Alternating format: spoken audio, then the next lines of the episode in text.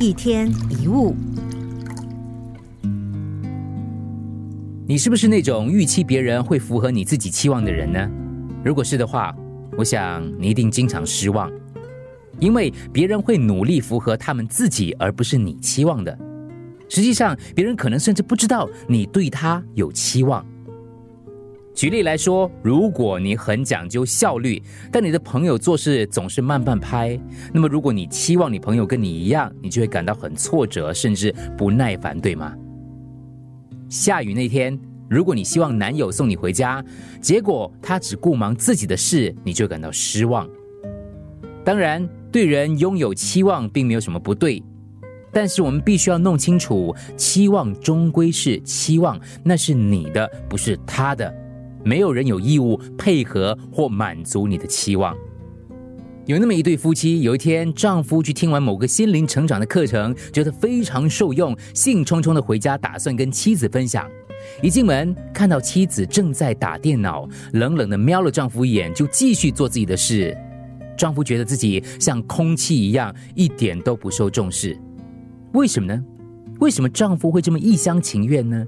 他期待太太能够迎合他。但是太太有自己的事、自己的想法、自己的心情啊。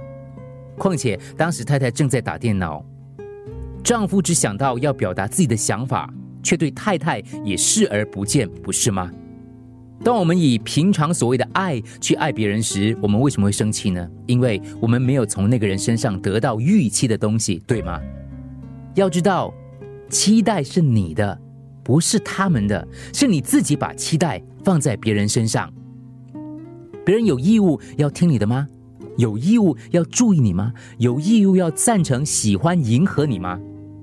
当人们让你失望，这不是他们的错，因为他们可能本来就是那个样子的。错在于你抱有的期望。每个人都是按照自己的本质过生活，想要改变别人或对别人要求太多，都是自大而且自私的。我们都希望做自己，我们都希望别人接受我们。你不是也是这样吗？所以，凭什么别人就必须满足你的期望呢？任何时候，当你觉得失望、受挫，可以问问自己：这个痛苦是怎么来的？是不是因为你的期待所造成的呢？你的期待合理吗？你能够放下它吗？